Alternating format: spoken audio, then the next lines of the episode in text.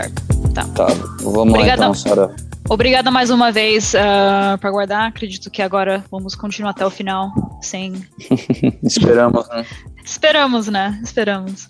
Um, mas é um assunto muito interessante, uh, e até eu fiz essa pergunta ao Rodrigo antes que o som cortou, sobre, sobre essa migração de investidores de varejo indo para o mercado de capitais, porque antes era um, era um mercado mais elitista, no sentido de você tinha que ter uma formatura em economia, finanças, trabalhar num banco de investimentos, uh, ter acesso a software e algoritmos que, que conseguiam rastrear padrões e, e tinha essa ter acesso a essa informação não era para todos. Agora não é que qualquer um pode investir, mas agora está bem mais acessível e está sendo assim fazem alguns anos já, não seria somente em 2020. Verdade, Sara. Eu né, espero que agora dê tudo certo. É, eu, eu, concordo contigo, esse é um movimento que não vem de agora, esse é um movimento que já vem aí né, desde o início dos anos 2000, a tecnologia tem permitido aí a democratização do acesso ao mercado de capitais, uh, a gente sabe que durante os anos 2000, né, a chegada dos primeiros home brokers permitiram aí, né, que, que muitas pessoas passassem a ter acesso direto ao mercado, tá, sem ter que ser através, uh, vamos lá, do, dos mecanismos tradicionais, de, de uma mesa de operações, é, e isso já permitiu aí a gente ver uma migração de, de investidores individuais para o mercado, né, para começar a trabalhar com ativos financeiros de renda variável. É, porém, ainda, né, a situação que a gente viu no pós-crise de 2008 é, fez esse, esse crescimento se arrefecer um pouco, porque, porque a gente teve aí algumas medidas de quantitative easing que fizeram outras classes de ativos voltarem a se tornar interessantes, existiam ainda muitos yields positivos, em, em, vamos lá, em classes de ativos que, que, que os investidores individuais eh, percebem com menor risco e que se sentem mais à vontade, e, e, e, por isso que a gente vê essa aceleração retornar a, nos últimos dois, três anos, com a queda acentuada dos do, do juros ao redor do mundo, né, e principalmente o fato da gente já ver juros uhum juros negativos em muitos países. E eu só faço um parênteses que eu vejo esse movimento agora até mais recente, né, no Brasil a gente viu no começo dos anos 2000 é, a entrada de pessoas físicas na Bolsa, na época eu lembro quando chegou a 200, 300 mil, foi uma celebração, porque era um número já assim bem, bem interessante para um, um país como o nosso, que uhum. devido a uma história econômica conturbada, é, né, teve ali alguns picos de Bolsa num, num, passado da Bovespa, mas nunca de forma sustentada e, e e, e, tinha afugentado esse tipo de público do, do mercado de renda variável, tá? Mas agora eu, eu acho que se intensificou ainda mais, porque é, é, antigamente, ainda nos anos 2000, a renda, a renda fixa é, era ainda bem interessante, então assumir risco é, tinha um custo de oportunidade muito alto, o que não é o caso agora, tá? Não é à toa que o Brasil, até na, no momento atual, essa, esse movimento está acontecendo até com muito mais força do que a gente vê lá fora mas eu acho que o que chamou a atenção foi principalmente esse ano, é, né, a pandemia ela, ela ajudou a, a, vamos lá, a acelerar é, essa situação. É, eu acho que o que aconteceu nos Estados Unidos, né, é, a questão até da, do case do Robin Hood e das plataformas que vieram com, com oferta de, de, vamos lá, com uma oferta de, de, de custo zero de negociação e uma interface muito mais moderna, e, e, bom, e no Brasil eu vejo um peso né, mais do que da questão do, da corretagem zero, né, que eu, não, eu vejo mais a, a, o peso do, do, dos juros negativos e, e de uma quarentena também que mostrou para muita gente que né, hoje em dia poder estar tá em, em, ação enquanto se está em casa é uma coisa importante. Uhum. É, tu, Mário, que chegou a ver os anos 90, o que, que tu diria, assim, nos anos 90, assim, Chegou e lembrou dos anos 90. Não lembro nada daquela época. Não, não sei o que aconteceu nos anos 90. Nos anos 90 eu estava na universidade, portanto a coisa complica. Não, eh, numa nota mais séria, eu não, não me lembro de nenhum período com crescimento tão acentuado de participantes em, em mercado de, de risco, em, em mercado de renda variável. Uh, primeiro porque nos anos 90 não havia plataformas que permitissem um acesso tão fácil e tão democratizado aos mercados. E acho que essa é, é, é, a grande vantagem que existe hoje em dia, é que realmente é muito fácil ter acesso aos mercados no mundo inteiro. no, no, no, fim dos anos 90, início dos anos 2000, era extremamente complicado. Uh, e também nos anos 90 não houve nenhuma situação de pandemia em que forçasse as pessoas a ficarem em quarentena, que as pessoas não pudessem sair para fazer o seu trabalho e em que tivessem períodos alargados dentro, dentro de casa. Eu acho que isto tudo junto é que levou ao boom exponencial que se verifica hoje de, de investidores de, de varejo a atuarem no mercado. Uhum. E,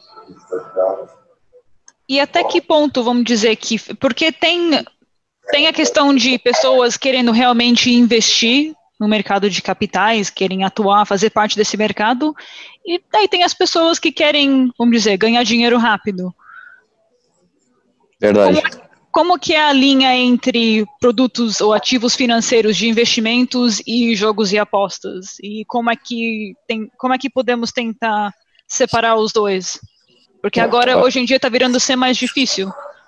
Bom, Sara, é, é, eu acho que depende da pessoa, né? A pessoa que, que, que, que tem uma tendência a, a, a, vamos lá, o jogo, qualquer situação que tu botar para ela de probabilidade na frente, na frente dela, ela vai tratar aquilo como um jogo, entendeu? Vai ter um, um é, infelizmente, um comportamento, né, como se fosse um comportamento de um jogador, né, de, de, de jogos de azar, e isso tende né, a ter maus não terminar bem, porque uh, no caso do mercado de capitais a gente sabe que é, é um mercado que reflete movimentos que, que acontecem ao redor do mundo, questões econômicas, políticas, e, e, e que, vamos lá, essa, essa falta de conhecimento de quem está acessando esse mercado pela primeira vez, e eu acho que até mais do que do conhecimento do mercado, conhecimento do risco que existe, uhum. né, ao trabalhar com esse tipo de mercado é, é, é, um, é um grande problema. E eu acho que o filtro, né, para evitar que as pessoas venham até o mercado achando que isso aqui é um jogo,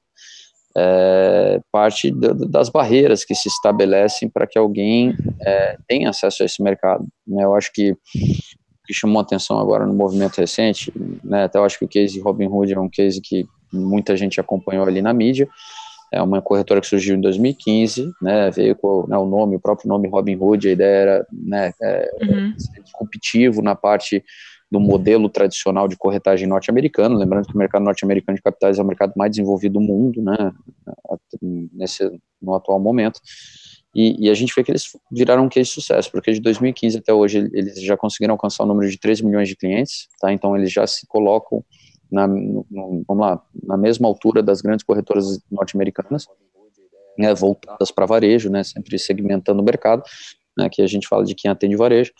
Eles tiveram nesse ano, só no primeiro trimestre, mais de 3 milhões de novas contas, tá? Então, é, a gente vê que né, dos, dos 13 milhões, 3 milhões, né, agora jamais, né? Estamos com, com dados aí do, do, falando do primeiro trimestre, provavelmente 5 já devem ter vindo só nesse ano.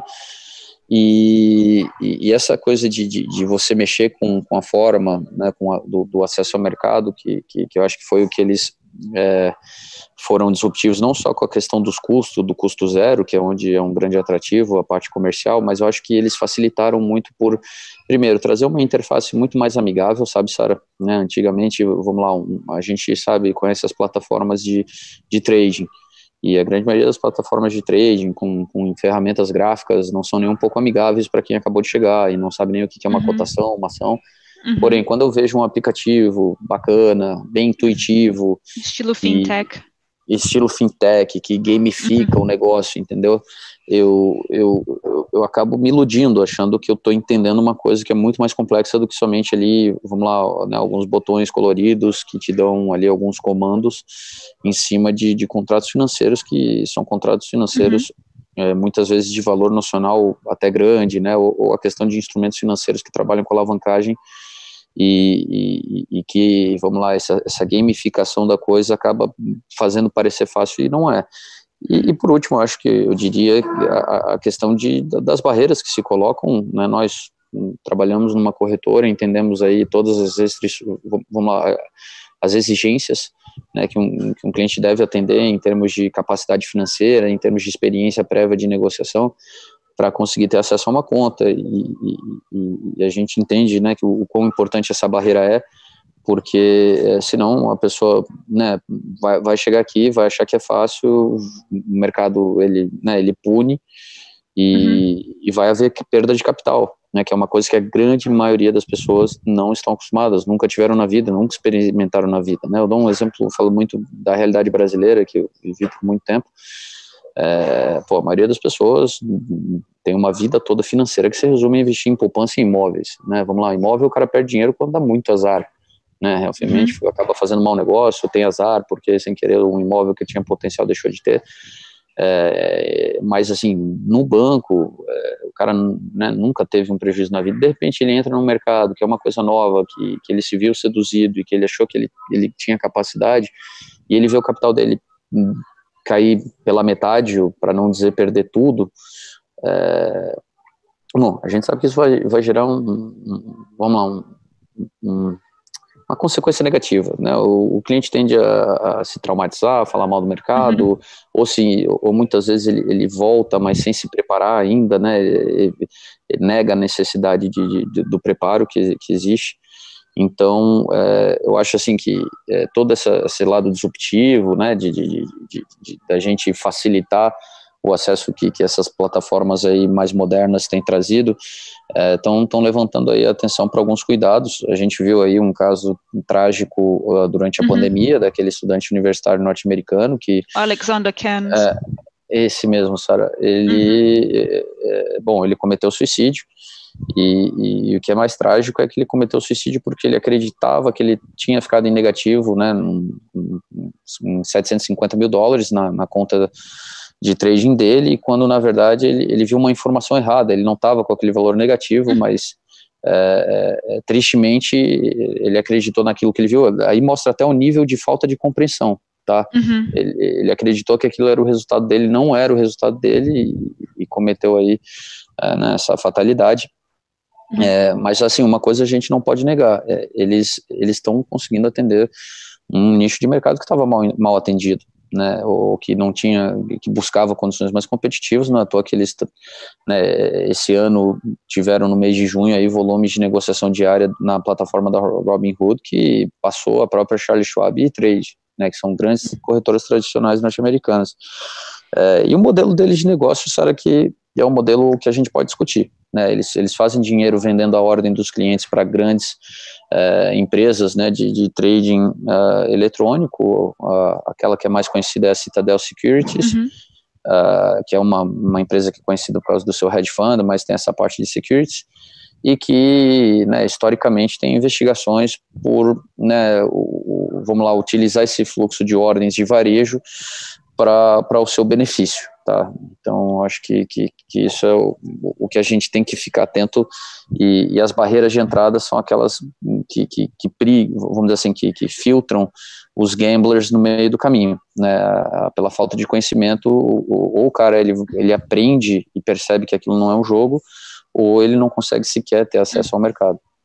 É interessante que você fala sobre as barreiras e também você deu dois casos do, do lado negativo de, dessa facilidade em acessar o mercado. Um, o caso do, do cliente de 20 anos de idade que se suicidou, mas por nada por causa do, do, da falta de conhecimento e também que aconteceu com, com o caso da Citadel, porque queremos queremos depender ou confiar uh, nas corretoras e, e, nas empresas que lidam com, com, as informações e com os nossos dados também. Um, ah, uhum. E compliance e regulamentação uh, também salienta muito isso, sobre as barreiras, sobre os filtros que colocamos nos clientes que, que fazemos onboarding, o processo de onboarding. Como também somos uma corretora que, que atende muitos clientes de varejo, também precisamos ter os nossos procedimentos para certificar que tem um certo nível de conhecimento do risco dos produtos com que atuamos.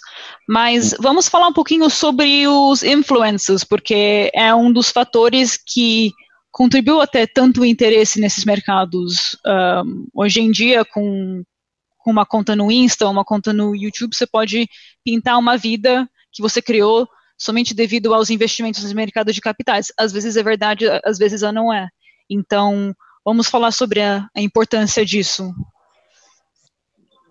Mário, eu acho que tu pode falar né, uhum. da, da, questão do Mário, o que você pessoal falar sem, sem sequer ter, vamos dizer assim, nenhum tipo de certificação, né? Que é o, caso da grande maioria. Uhum. Sim, sim, é verdade. Há, há, aqui que diferenciar o que é que é um, sobretudo o que é que é um influencer de, do que é que é uma pessoa que, que efetivamente está no mercado, que entende o mercado e que sabe o que é que, o que, é, que é preciso fazer e o que é que tem que fazer. Uh, e as duas têm um peso muito grande. Uh, o que acontece o que acontece normalmente é que as pessoas não prestam atenção e, e, e não sabem distinguir, e ao não saberem distinguir, muitas vezes encontram problemas inesperados que, e, e que devem ser evitados mas os influencers ou a participação de pessoas no mercado e a intervenção dessas pessoas no mercado é importante e, é, e, e muitas vezes transmitem conhecimento e, e desempenham um papel importante. Uhum. E um, falando em influencers, e vamos migrar mais para o conceito de educação financeira, porque até tem muitas pessoas que gostam de falar sobre sua jornada de de day trader para agora investidor. Que... Importante, tá? Até quando ele estava falando ali na parte de influencer e agora tu comenta da educação financeira. É, é, primeiro, eu, sei que, como ele falou, é necessário realmente diferenciar entre um profissional de mercado e uma pessoa que acompanha o mercado e que, e que educa sobre o mercado. É, eu acho que ambos têm, têm papéis fundamentais em fomentar a, a entrada de novas pessoas de uma forma consciente. É, a questão da educação financeira, eu acredito que é um, é um, tema que a gente pode abrir uma grande discussão. É, infelizmente, existem culturas né, onde a educação financeira vem de casa, outras culturas onde é, né, é, existe um pouco de educação financeira dentro de uma própria grade escolar. E a gente sabe, por último, que, que, que, que bom, nos lugares onde não existe nenhum nem outro, né, é, a educação financeira ela tem vindo graças aí à internet e as ferramentas de, de difusão de informação em massa que a internet trouxe. Tá? A gente, notadamente, né, pode pensar agora em plataformas como Instagram, YouTube, e, e o que eu acho bacana é que é, é, é, eu vejo essa inicia muitas iniciativas de educação financeira hoje em dia vindo, Sara, de pessoas que, que, que, vamos lá, que foram atrás né, de, de, de, de informação, porque se viram muitas vezes em situações é, difíceis ou problemáticas pela falta de conhecimento de princípios básicos de finanças, tá? É, e, então, assim, eu, eu, vejo com muito bons olhos o fato de que existe hoje em dia uma consciência maior entre várias pessoas que, que estão é, né, buscando o mercado financeiro na necessidade de se educar, tá? É, lógico, ainda assim, né, não é a maioria como a gente gostaria, né, muita gente ainda vem seduzido aí por promessas de facilidades, de, de, de que é, é possível ganhar dinheiro sem, sem ter que fazer muito esforço, mas a realidade hoje em dia, eu digo porque, né, quando eu comecei no mercado há muito tempo atrás, eu também fui atrás de referências. Na época a internet assim não era tão desenvolvida como é hoje em dia. Uhum. E eu uhum. posso ser bem sincero que, né, eu lembro na época eu queria estudar análise técnica e eu tive que, por sinal por coincidência, estou em Curitiba, eu lembro que eu vim até Curitiba para ver um amigo meu da época que que ele tinha uma apostila do Márcio Noronha, que é uma apostila bem conhecida aqui no Brasil, sobre análise técnica e, e pô, eu, fui, eu, tive que ir lá fazer xerox da apostila do cara, né, levei, levei lá para a universidade dele, e, ou seja, não, não era nem na internet, né, ainda era o, o, livro físico. E hoje em dia não, tá, hoje em dia, graças a Deus, uh, existe muita gente séria uh, entregando conteúdo de qualidade, tá, eu sei que muita gente pode dizer, ah, mas sempre tem um viés comercial, pô, cara, uhum. não importa, tá, é, o, o, conteúdo está sendo disponibilizado para ti gratuitamente. Uhum. O viés comercial que existe por trás, cara, é o que permite que aquela pessoa tenha dedicado tempo para fazer aquele material para te integrar de graça, né? Se ela daí está fazendo a propaganda de uma corretora X, de uma plataforma Y, beleza, né? É livre-arbítrio seu para né, é, avaliar aquela oferta ou não e, e ver se vale a pena, mas foca naquilo que interessa, que aquela pessoa preparou um conteúdo muito bom para você. É, e, e, por quê? Porque aquela pessoa deve ter passado por uma situação onde ela viu o quanto a educação financeira lhe, lhe ajudou. Né? Uhum. Muitas vezes a gente vê pessoas falando, é, principalmente quando a gente comenta de influencers, né? eles são meio nichados, alguns têm visão de investimento de longo prazo, montar portfólio, diversificação, é, outros são mais do nicho que a gente tá, trabalha diretamente, que é o nicho especulativo. E, e, e, o que eu acho bacana é, é quando a gente né, faz o filtro e vê que a pessoa é autêntica, que a pessoa tem boa índole, está passando a informação que, é, que, ela, né, que, ela, que ela conseguiu acumular ao longo do, do tempo uhum. de mercado. É, é, é, um, é, um, é um grande serviço, Sara, porque é, eu acho que a, a, o que é mais importante é a gente tentar evitar aqueles erros recorrentes de quem entra no mercado sem né, fazer o devido estudo é, é, por quê? Porque muitas dessas pessoas que, que, que, que acabam tendo né, um resultado não muito bom logo de começo, acabam se distanciando e, e, e, a gente vive uma realidade atual que é, rentabilizar o capital é, exige a tomada de risco, né? Já não dá mais para aquela coisa, ah, não gostei da bolsa, vou embora, como eu vi nos anos 2000 acontecer no Brasil. Né? Uhum. Né? Muita gente se traumatizou quando veio a crise de 2008, foi embora porque tinha para onde correr, né? Pô, óbvio, vai, vai para renda fixa e tá lá, estava rendendo mais, né, do que do que a inflação, né? Então, o teu capital não estava sendo corrido, né, em termos uhum. monetários. Isso já não acontece hoje em dia, né? Falando aqui, dando o exemplo do Brasil, o juros real do Brasil esse ano pode terminar negativo até o fim do ano, é o caminho, né, que, que, que, que a coisa está andando.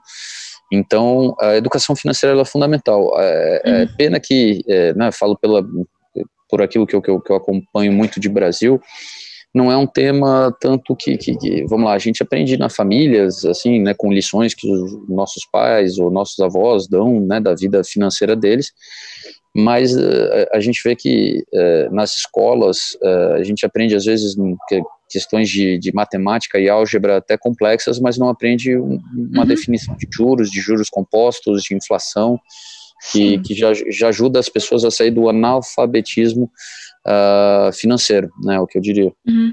Eu, eu, te daria um exemplo. Eu me formei em economia, eu me formei uns seis anos atrás, daí mesmo entrando no mercado, uh, mercado trabalhando com active trades, tinha muitas coisas que eu não entendia que eu não tinha aprendido, porque às vezes você só aprende vivendo e tem uhum. que sempre se manter informado porque esse mercado eh, tem muita variedade nos produtos e nas estratégias e no tipo de negociação tem cada ano tem sempre uma coisa que vira ser moda, então é importante ficar em cima do que está acontecendo. Uh, especialmente com, as, com, os avanços em tecnologia, só sabendo a teoria e, como, bem como você disse, matemática e álgebra não, não é suficiente. Mas também significa que você não tem que ser formado em, em uh, matérias matemáticas e técnicas para ter sucesso nesse mercado. E até temos, uh, temos parceiros que, que trabalham na área, que alguns até começaram de, de raízes mais humildes, ou não trabalhavam na área, não trabalhavam em outras áreas e agora vivem disso. Então é, é um mercado não para qualquer um, mas é um mercado para muito mais do que era antigamente. E Sim. vamos para a última pergunta, até vou direcionar essa ao Mário. Como migrar para o mercado de renda eh, variável da forma certa? Mário. Com experiência, com calma. Eh, uhum. Uh, ou seja, se, tudo vai depender de qual é que é o apetite da pessoa, não por risco, mas por estudar.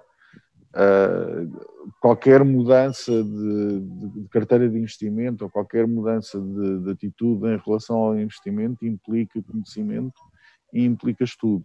Portanto, quanto, quanto mais tempo disponível uma pessoa tiver para estudar, quanto mais uh, vontade ela tiver de estudar, mais rápida será a transição. Quanto menos disponibilidade, quanto menos tempo, uh, maior será o tempo para, para fazer essa transição. Uh, as pessoas também, por vezes, não têm, não têm noção ou esquecem-se que eh, no mercado de renda fixa existe um risco garantido. Ou seja, no, na renda variável eu posso ganhar ou posso perder. Na renda fixa eu só posso perder, nunca posso ganhar. A taxa de juro de remuneração da renda fixa é sempre inferior à taxa de inflação. pode ser uma, pode ser uma diferença maior ou menor, mas habitualmente a diferença tem que ser, costuma andar entre os 2 e 3%, ou seja, a taxa de inflação é normalmente 2 a 3% superior uhum. à taxa de remuneração do, de, de, uma renda fixa. Uhum. Isto implica que ao fim de 10 anos as pessoas já perderam entre 20% a 30% do capital que tinham inicialmente. E isto é uma perda garantida, não, não há como evitar. E em renda fixa, pelo menos, é possível, eh, probabilisticamente não é, não é muito provável, não é a opção mais provável, mas há a probabilidade de poderem ganhar, coisa que não acontece na renda fixa. Mas isto implica que a pessoa tenha que, tenha que estudar, tenha que se preparar, porque muitas vezes é ela que vai fazer a própria gestão do seu capital, é aconselhável que seja a própria pessoa, a fazer a gestão do seu capital, até porque mais ninguém sabe qual é, tão bem quanto a própria pessoa, qual é o apetite de risco que tem e quais é que são os instrumentos que, que se sente mais à vontade em, em negociar. Uhum. Portanto, eu acho que é absolutamente essencial que as pessoas que estão a migrar para a renda variável estudem, que se informem e que façam uma escolha uh, estudada daquilo que pretendem vir a fazer e, daquilo como, e da forma como pretendem investir o seu capital, que é o capital delas e que só elas é que sabem como é que, como é que desejam fazê-lo e qual é que é o apetite de risco que têm para o seu próprio capital. Uhum, bem falado. Então, vamos agora para a sessão de análise. Vamos fazer uma análise de uns gráficos uh, relativos ao tema e também relativo a algumas atualidades dessa semana. Peço desculpa. Uhum. Eu vou, vou, vou, vou iniciar com o gráfico da Apple. Uh, a uhum. Apple atingiu um marco histórico esta semana e e acho que é importante mencionarmos, há uma menção importante a fazer, a Apple tornou-se a primeira companhia a alcançar os 2 trilhões de dólares de, de valuation. Quanto, uh, quantos zeros em, quantos zeros em, em trilhão? Um, um, um, milhão tem seis, um trilhão tem, tem um bilhão tem nove, tem, tem 12 zeros. É um dois seguido de 12 zeros na maior parte das calculadoras vai, vai aparecer já como exponencial e não vai dar para ver os zeros todos. Portanto, começa a ter que se fazer uma, uma demonstração exponencial do valor da Apple. Uhum. Uh, é um, então, uh...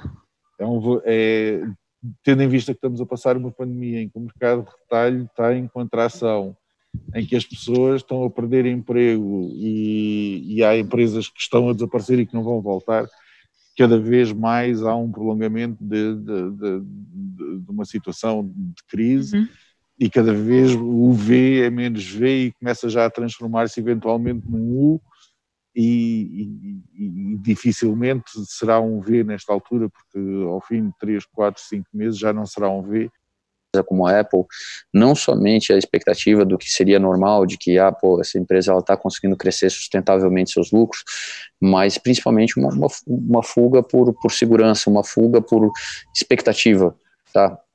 É, é, mais uma vez, ela é uma empresa muito bem posicionada para continuar crescendo nos próximos anos, não tenho dúvida disso, mas é, essa valorização acentuada que a gente observa ali no gráfico, ela tem outros elementos que vai muito além daqueles elementos fundamentais que, que, que, que, que vamos lá, a, é, convencionalmente a gente, a gente busca uh, suporte na hora de, de, de, de, tentar entender a precificação justa de uma determinada ação, de um determinado ativo financeiro. É, outra coisa que eu acho que, que embora em menor escala, mas é, é, também né, acaba influenciando nesses movimentos mais acentuados que a gente vem acompanhando dentro do ano de 2020, é, é, e, é, e vai até de encontro com o que a gente falava do da participação né, de, de certos, uh, da, da, entrada da pessoa física na bolsa, é que é, essas pessoas vieram muito instruídas a buscar as queridinhas da bolsa, né, um pouco dentro de um, de um movimento de manada. Né, nisso a gente vê que quando a grande mídia, né, que hoje em dia já é um, uma grande mídia digital, muito mais do que a grande mídia tradicional, é, consegue ter um, que consegue ter um alcance muito grande, simultâneo, em tempo real, começa a falar de que uma determinada ação realmente é a melhor de todas, a gente sabe que né, conjunto de, de investidores individuais é, acaba também né, sendo parte que, que, que, que contribui para essa valorização, porque a gente tem muitas pessoas né, indo pelo pensamento simplista de, pô, peraí, verdade, né, tecnologia, é, vou comprar, né, o cara não faz nenhum tipo de, de análise, ele, na, né, na, verdade ele faz, mas uma muito simplista, ele viu aqui três, quatro opiniões que são iguais, falando que a Apple realmente é a empresa do futuro, e, e ele se convence daquilo, né? Então ele, ele se baseia muito numa expectativa de que no mundo atual, que essa empresa ela, ela vai se dar muito bem. Ele, ele, ele pode até estar certo, mas o problema são as premissas muito fracas. Por quê? Porque é, é, é, daqui a pouco existe uma situação que até eu estava comentando com o Mário, né? Vou trazer aqui só para discussão, não é em relação à Apple diretamente, mas a gente sabe que o, o Joe Biden deu uma declaração de que ele pretende reverter é, as isenções fiscais estabelecidas pelo governo Trump. E ao que tudo indica, o mercado não precificou essa possibilidade, né? E apesar de que existe cada vez né, uma maior probabilidade de, quem sabe, o Biden levar essas eleições, a gente está não mais do que 70 dias de, de, de, dessa data, e, e, do impacto que isso viria a trazer, um pouco de reality check, né, porque é, a gente sabe que esses incentivos fiscais, eles ajudaram bastante na, nas máximas aí da, dos índices norte-americanos que, estão sendo novamente testadas e, que, e que tinham sido também, né, é, vamos lá, alcançadas ao longo do, do, de 2019 por causa de, de vamos lá, né, em parte desses benefícios que foram oferidos pelo governo norte-americano. Então, assim, eu só acho que é, é, também num, numa menor escala, essa entrada das pessoas físicas que estão buscando informação em fontes que são muito difundidas, acaba criando um efeito manada que ajuda a também sustentar a, a, vamos lá, a valorização da, dessas ações que, que são as queridinhas das, né, da, da, Bolsa. Por quê? Porque são é, empresas que se mostraram resilientes durante um período de crise como o atual e que são, sem dúvida, inovadoras, mas existem muitos detalhes dentro de cada uma dessas empresas de tecnologia que, que devem ser avaliados para quem né, for, for, entrar nisso para um, um, com uma visão de mais longo prazo, e mesmo de curto prazo também, porque é, existe, existe espaço para uma correção, o sentimento pode ser ainda positivo de forma geral, mas a gente sabe que o mercado para mudar de humor ultimamente está cada vez mais fácil. Uhum. Não, é verdade, bem falado. Uh, ah, para encerrar, já que falamos bastante sobre o Brasil e também o mercado de capitais no Brasil. Vamos dar uma olhada no, no mini índice, no BRA 50 na nossa plataforma. O, o índice brasileiro seguiu a mesma tendência que foi verificada no, em, em março, com, com uma, com, uma, com uma descida acentuada do preço, portanto, seguido de uma correção muito forte no, as últimas sessões têm sido lateralizadas. A, a, semana passada houve uma queda relativamente forte do índice e esta semana está completamente neutro. Uh, não, neste momento, desde segunda-feira até agora, não houve nenhuma variação significativa do, do preço do índice.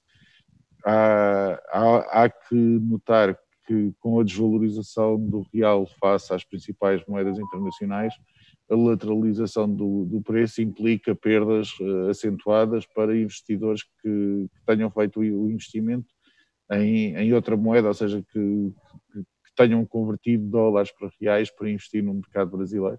Estas pessoas estão a sofrer perdas significativas.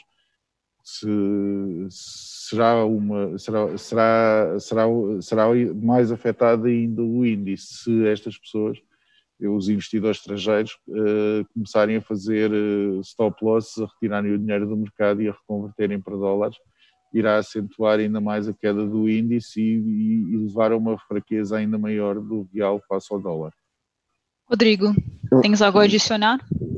Bom, não, eu compartilho da visão do Mário. Eu, uhum. eu só queria adicionar, como a gente estava falando da entrada de pessoas físicas na Bolsa, é, eu acho que o Brasil se destaca né, nesse movimento mais recente.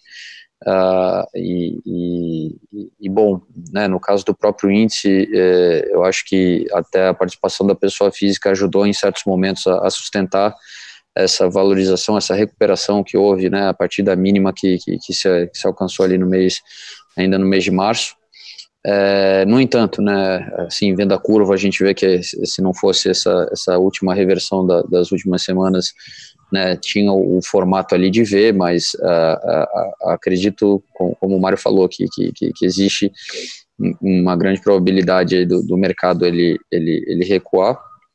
É, a gente sabe que é, situações aí de, de, vamos lá, de uma segunda onda em diferentes partes do mundo, possíveis lockdowns, né, que, que venham a retornar essa eleição uhum. norte-americana que está deixando todo mundo muito apreensivo, pode fazer com que o investidor estrangeiro que já se absteve da bolsa brasileira aí ao longo do, dos últimos meses, é, como ele falou, né, alguns realizem seus stop losses, ou outros façam realocação de carteira e, e, e, daí né, sobra o investidor uh, doméstico aqui brasileiro para buscar sustentar.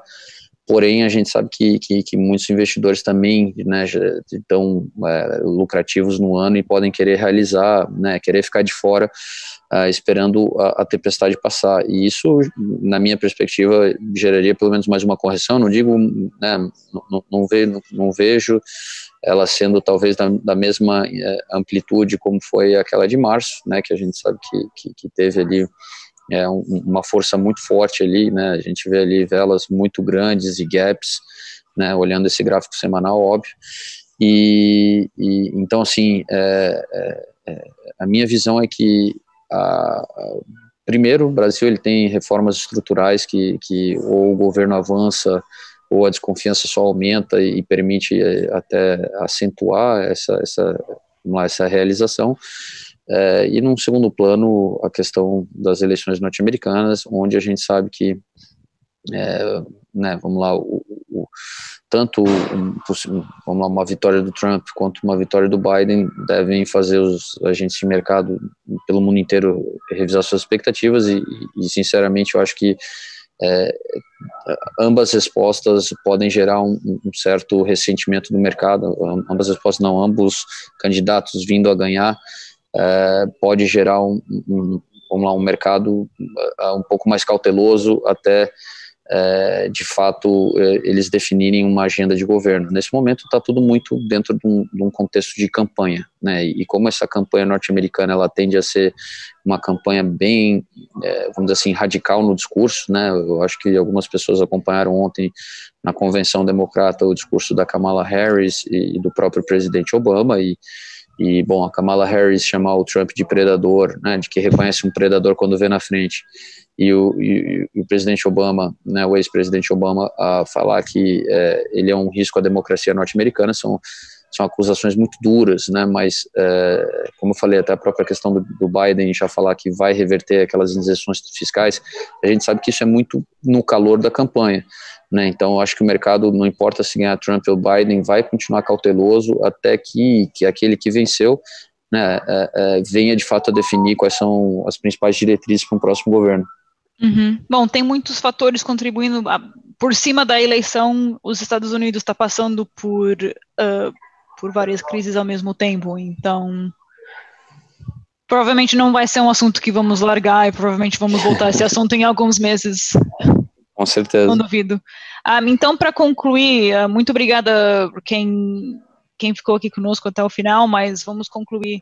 O mercado de de capitais, virou a ser um mercado para todos, mas mantenham-se informados, porque para você fazer essa migração é importante ter informação, é impor importante se formar, porque tem seu lado negativo abrir esse mercado para mais pessoas que talvez não tenham tanto conhecimento.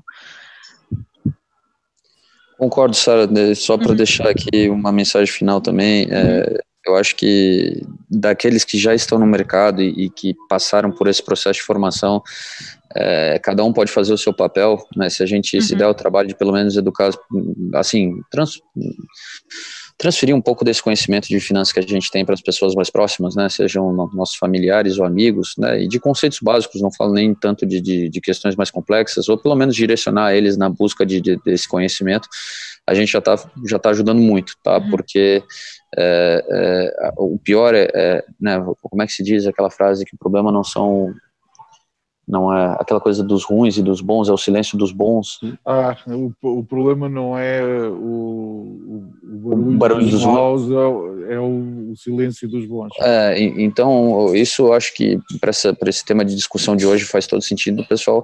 Uhum. Ah, se, se, se, as pessoas que levam a sério, que conhecem o mercado, não se manifestarem, infelizmente, quem vai para um Google, quem vai para um YouTube e vai buscar esse tipo de conteúdo vai acabar encontrando uh, conteúdos horríveis e mal intencionados e, e, e, a gente sabe que, que, que, o dinheiro suado né, é suado para conquistar, mas muito fácil de perder, ainda uhum. mais no mercado como o atual, que está com uma volatilidade assim é, muito acima né, do, da volatilidade média histórica, por uhum. causa de, de, de, tudo que a gente vem vivendo. E a Active 3 sempre vem salientando que uh, conteúdo educacional gratuito é muito importante. Não deixe de dar uma olhada nas nossas mídias sociais, no nosso canal no YouTube, onde colocamos as gravações de todas as nossas lives, alguns sobre análise técnica e muitos assuntos variados. Então deixem, não deixem de dar uma olhada. E obrigada a quem participou lá no chat. Até temos temos uma pergunta perguntando sobre o, a resposta de pedido de abertura de conta. Então, obrigada, Anderson. Uh, dá uma olhada com a nossa equipe, uh, manda uma mensagem para portuguesdesk.active3.com.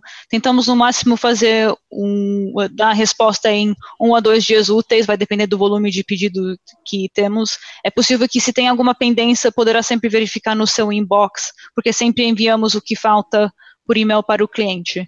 Mas uh, se ainda tiver em dúvida do que falta, por favor, entre em contato conosco assim que possível, uh, que vamos auxiliar a abrir sua conta o mais rápido possível.